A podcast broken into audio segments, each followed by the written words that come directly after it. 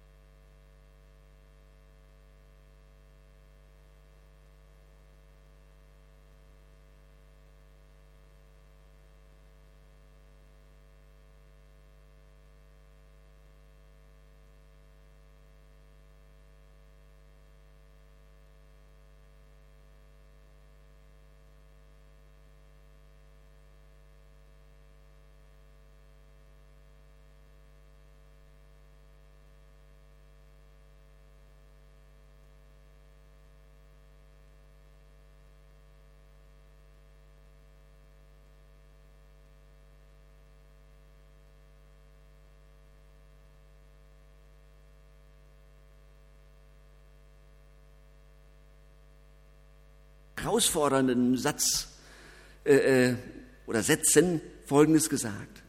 Du darfst nicht denken, dass dir der Friede nachlaufen wird. Im Gegenteil, Zorn, Unfriede und Rache werden dir nachlaufen, sodass du Böses mit Bösem zu vergelten bewegt wirst. Aber kehre dieses Blatt um, suche du selbst den Frieden, leide und tue was du kannst. Du musst dir selbst wehe tun, musst ihm folgen und nachlaufen. Fand ich unglaublich herausfordernd. Zu entdecken, der Friede, der kommt nicht nur einfach so, sondern da können wir auch dran leiden, bis es dazu kommt. Und wir stellen fest, das klingt nicht nach einer einfachen Unternehmung, das klingt tatsächlich nach Arbeit, wenn Luther auch von Leiden spricht, vom Wehetun, das ist wirklich Arbeit. Die Gebrauchsanweisung, die Dienstanweisung, die Wegweisung, das ist Arbeit, anstrengend und schwierig. Und trotzdem, wenn wir uns von diesem Vers in Bewegung setzen lassen, dann wird es spannend. Ich habe noch mal überlegt, so die dieses letzte, dieses Jahr, das zu Ende geht? Ob, ich, ob mir dazu das Wort Frieden einfallen will, das glaube ich gar nicht.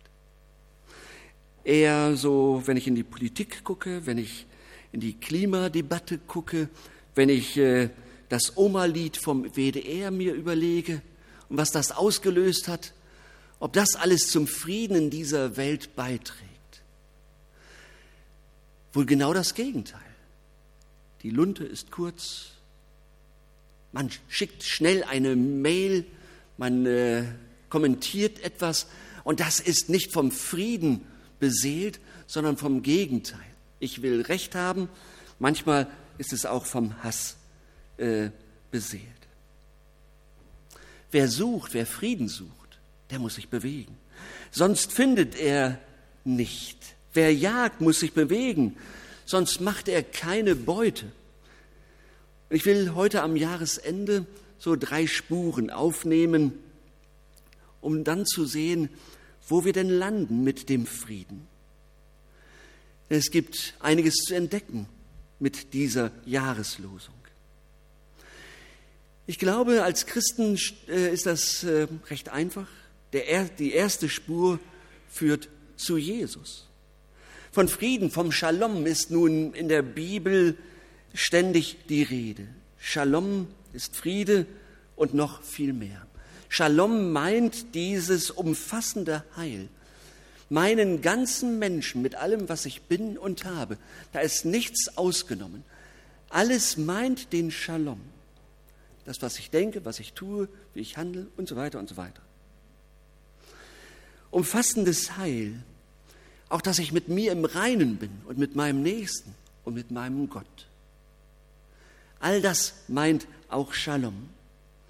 Und von diesem Shalom redet die Bibel. Und da wird schon im Alten Testament deutlich, dass das so eine Sache ist mit dem Shalom. Denn seit der Vertreibung aus dem Paradies ist das irgendwie zu einem Fremdwort geworden und zu einem Fremdkörper, weil plötzlich nicht der Friede in dieser Welt ist, sondern der Hass und der Neid und das, was wir heute tagtäglich erleben. Und damit sind wir, ganz stark abgekürzt, bei Jesus. Wer Frieden sucht, sollte unbedingt sich auf die Suche oder auf die Spur machen oder der Jesus-Spur nach. Der sollte genau hinschauen und nachlesen, wie Jesus diesen Frieden gestiftet hat. Wie er Menschen den Frieden seines Vaters gebracht hat. Deine Sünden sind dir vergeben. Da konnte Frieden einziehen in ein Menschenherz. Wenn wir dieser Spur Jesu folgen, dann kommen wir an zwei Stationen vorbei. Und die erste Station sehen wir hier vorne, die Krippe. Die erste Station haben wir vor ein paar Tagen besucht. Als Jesus geboren wurde, da sangen die Engel vom Frieden auf Erden. Wir wissen, dass dieser Frieden auf Erden nach Weihnachten nicht sofort Einzug gehalten hat in dieser Welt. Bis heute nicht. Und ich bin überzeugt, das hängt auch damit zusammen, dass wir den Engelsjubel nicht ganz bis zum Ende gelesen haben. Da heißt es, Ehre sei Gott in der Höhe und Frieden auf Erden bei den Menschen, seines Wohlgefallens. Nur ganz kurz, Frieden auf Erden ist nicht zu haben ohne Ehre sei Gott in der Höhe. Solange wir Gott die Ehre verweigern, wird auch auf dieser Erde kein Friede einziehen. Das glaube ich allemal. Und je mehr Gott geehrt wird durch unser Leben, durch unser Tun, durch unser Lassen, durch unser Reden, durch unser Denken, durch unser Beten und durch unser Singen, je mehr wir Gott die Ehre geben, desto eher wird Friede einkehren in dieser Welt. Die Krippe, das zweite ist das Kreuz. Shalom, der Friede Gottes ist nicht zu haben ohne das Kreuz. Er ist nicht zu haben ohne Jesus, der in unseren Unfrieden kam, und das, was hinter diesem Unfrieden steckt, dass er das mit in seinen Tod hineinnimmt. Das Kreuz schließt, ja, soll ich sagen, oder am Kreuz schließt Gott sozusagen einen Friedensvertrag mit uns. Und der Vertragstext lautet so ungefähr, ich, der lebendige Gott, erlaube meinem Sohn Jesus, dass er all deinen Unfrieden, deine Unzufriedenheit, deine Friedlosigkeit, deinen Egoismus, deine Lieblosigkeit, deine Streitereien und deine Lügen auf sich nimmt. Nur so kannst du sie loswerden. Ich erlaube ihm, deine Schulden zu bezahlen. Nur so kannst du sie loswerden. Ich erlaube ihm, deine Schulden zu tilgen mit seinem Leben. Erlaube du es ihm auch, dann können wir Frieden schließen. Schlag ein. Gott in der Höhe ehren, das heißt auch, den Mann am Kreuz als Friedensbringer für mein Leben zu akzeptieren, anzuerkennen, ihn aufzunehmen. Paulus kann später sagen, Jesus ist unser Friede. Und das ist er deshalb, weil er am Kreuz Frieden gemacht hat. Frieden für dich und mich, für diese Welt. Eine zweite Spur führt zu mir selbst. Ich habe im letzten Jahr oft oder im jetzt zu Ende gehenden Jahr häufiger gehört, dass der Friede bei uns selbst beginnt. Ich bin da nicht ganz so sicher, weil der Friede bei Gott anfängt. Ja, er beginnt bei Jesus, aber von da aus, und da stimmt's dann, führt die Spur zuerst mal zu mir selbst und zu dir, zu euch, zu uns. Friede ist nicht zuerst etwas, was ich von anderen verlangen kann. Friede ist nicht das, was ich von anderen abfordern kann, bei anderen, von anderen erwarten kann, solange ich selbst keinen Frieden halte. Wer also Frieden sucht, der muss bei sich selbst suchen. Wer dem Frieden nachjagt, der muss innehalten und erstmal ganz ehrlich das eigene Leben ins Visier nehmen. Bevor ich mich anderen zuwende, muss ich selbst bei mir einkehren. Einkehren heißt dann vielleicht auch, ich muss umkehren. Und einkehren kann dann auch heißen, ich muss auskehren, weil ich in mir so manches finde, was dem Frieden im Wege steht. Was da an alten Gerümpel so drin ist in meinem Leben. Meine Gedanken, meine dreckigen Gedanken, die ich loswerden muss so manches an verstaubten Gewohnheiten, die mir nicht gut tun, meinem Leben nicht und meinem Glauben nicht. Wer es probiert, wird merken, umkehren, auskehren, bei mir einkehren, das tut mir einfach gut. Der wird aber auch merken, ich schaffe das nicht. Ich stoße da immer wieder an meine Grenzen, wenn mir das, wenn ich das von mir selbst verlange. Ich werde immer wieder rückfällig. Da wollte ich Frieden halten und dann habe ich wieder eine bissige Antwort gegeben. Da habe ich wieder jemanden verletzt. Ja klar, ich war ja müde, ich war ja auch gereizt. Ich kann das alles erklären, warum, warum gerade jetzt nicht. Aber das macht das alles ja nicht besser. Also ich zumindest schaffe das nicht alleine. Ich brauche dazu Hilfe, Hilfe, die von außen kommen kann. Hilfe, die mir nur der geben kann, der Frieden gemacht hat und Frieden gemacht hat äh, und selbst der Friede ist. Ja, ich brauche Jesus. Der kann und will mir Frieden schenken. Der kann mein Herz mit der Sehnsucht nach Frieden erfüllen. Das war für mich nochmal in der Vorbereitung auch so ein Gedanke ob ich eine Sehnsucht nach Frieden in mir habe. Ich bin ein bisschen erschrocken. Ich haue, ich haue auch manchmal drauf. Und dann, ich habe dann auch eine Meinung dazu und, und so, ja. Die Sehnsucht nach Frieden, habe ich die? Also, der kann mein Herz mit der Sehnsucht nach Frieden stillen.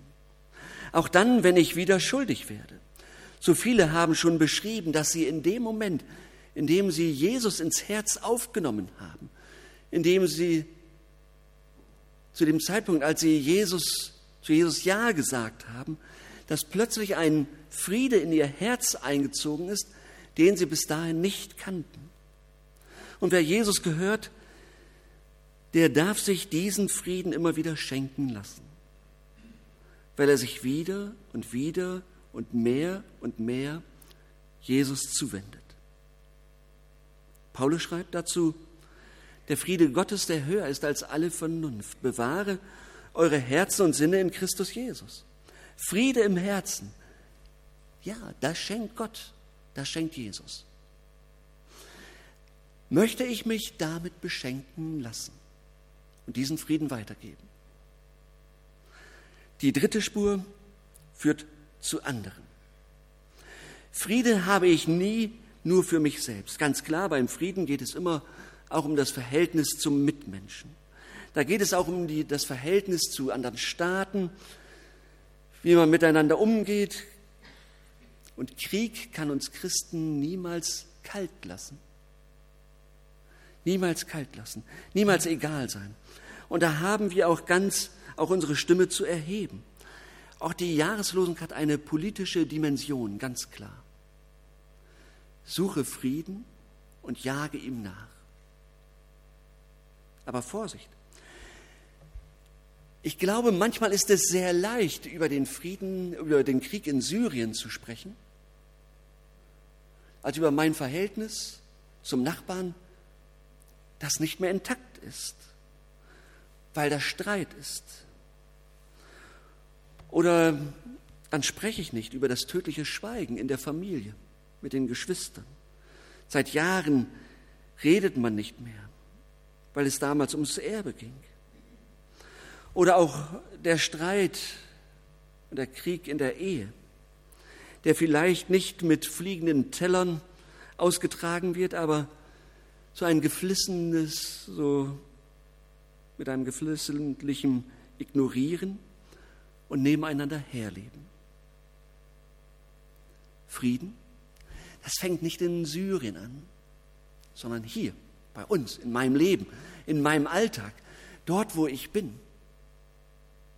Dort, äh, wo diese Sehnsucht, die ich in mir habe oder mir habe schenken lassen, dann wirklich auch eine Ausprägung bekommt, wenn ich an der Kasse irgendwo stehe, wenn ich irgendwo bezahle, wenn ich mit Freunden unterwegs bin, wenn es zu einer Diskussion kommt und ich da nicht so recht äh, äh derjenige bin, der mit seiner Meinung durchkommt.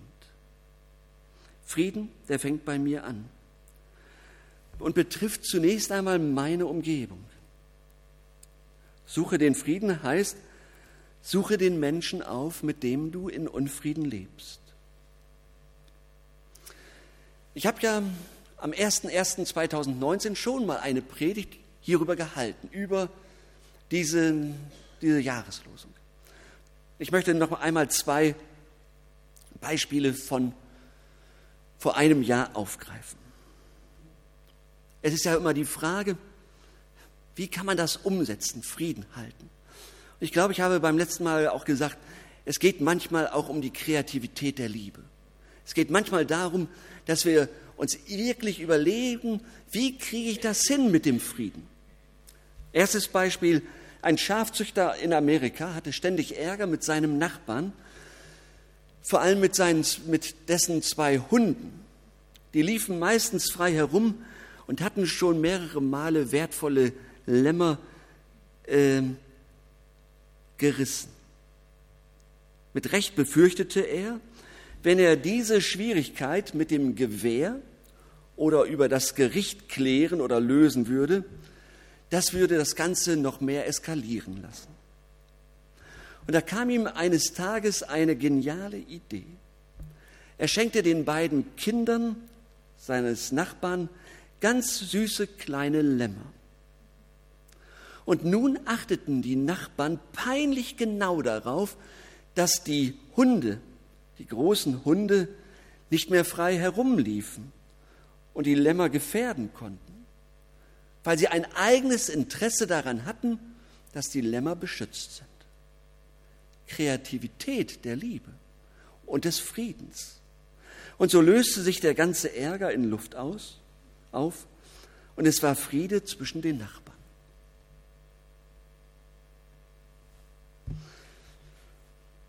Dem Frieden nachjagen heißt aber auch wachsam sein für den Frieden. Wachsam sein für den Frieden. Michael Diener, Präses des Gnadauer Verbandes, schrieb vor gut einem Jahr, es war eines dieser Wortgefechte, bei denen man einfach nicht unterliegen möchte. Wir hatten uns gegenseitig nichts geschenkt von Zeit, von Zeit zu Zeit diesen schmalen Grat zum unfairen persönlichen Angriff leicht überschritten und dann endete es. Nicht aus Erschöpfung, nicht durch Sieg oder Niederlage, nein, es war die schnöde Uhr, die uns daran erinnerte, dass wir aufbrechen mussten. Und so konnte jeder von uns den Gemeindesaal mit den gespannt lauschenden Veranstaltungsgästen einigermaßen unbeschadet verlassen. Auf dem Weg zum Bahnhof durchdachte ich das Erlebte noch einmal. Hatte ich meine Argumente gut gesetzt, richtig gesetzt, mich klar und deutlich ausgedrückt, irgendetwas Wichtiges vergessen? Nein. Nach einigen Minuten der Nachdenklichkeit stellte sich bei mir eine innere Zufriedenheit ein. Und ich bestätigte mir eigentlich die besseren Argumente gehabt zu haben. Sieg nach Punkten rief ich mir selbst erleichtert zu, als mein Handy klingelte. Ich kannte die Nummer nicht, aber da ich auf dem Bahnsteig eh noch die übliche Zugverspätung absitzen musste, konnte ich ja genauso gut auch abnehmen. Ich staunte nicht schlecht, als ich die Stimme meines Diskussionsgegners erkannte, der sich meine Nummer von unserem gemeinsamen Gastgeber hatte geben lassen. Mir hängt unser Gespräch noch nach, sagte er, und ergänzte dann, ich habe keinen Frieden darüber, wie das zwischen uns lief. Spätestens hier hätte ich Einverständnis signalisieren können, aber stattdessen bereitete ich mich innerlich auf eine weitere Runde unseres Schlagabtausches vor. Vielleicht traf mich sein nächster Satz deshalb so völlig unerwartet dass mir fast die Luft wegblieb. Habe ich Sie verletzt? Bin ich Ihnen und Ihren Argumenten gerecht geworden? Oder habe ich Sie vielleicht gar nicht richtig verstanden? So hörte ich ihn fassungslos fragen. Mir ist das äh, wichtig zu wissen, ob wir wirklich in Frieden auseinandergegangen sind, trotz unserer unterschiedlichen Meinungen. Wir sind doch Christi Friedensboten hat man das gemerkt? Wie haben Sie das denn empfunden? Und Michael Diener beschreibt noch weiter, wie es weiterging. Und beide haben dann am Handy gut zueinander gefunden. Dieses Gespür sind wir richtig im Frieden auseinandergegangen. Muss man sich vielleicht auch schenken lassen. Das Gefühl, ich habe den Punktsieg errungen, ist viel stärker. Ich hatte die besseren Argumente, ist deutlich klarer. Aber dass da jemand ist und nochmal nachfragt, haben wir, ist das deutlich geworden auf der Bühne, dass wir auch Friedenstifter sind? Deshalb möchte ich euch sagen, suche du Frieden und jage ihm nach. Amen.